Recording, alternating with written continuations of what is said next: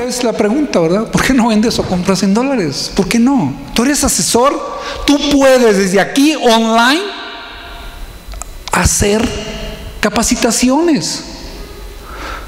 ¿Alguien tiene Magic Jack? ¿Saben lo que es Magic Jack?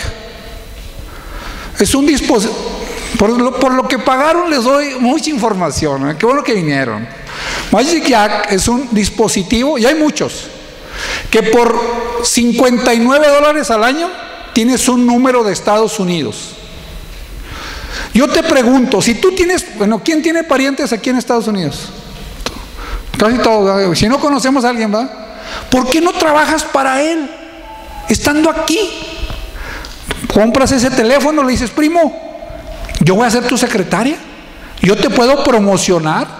Yo te puedo trabajar desde aquí. No tengo que ir allá. No tengo visa. No lo necesitas. Ten esto.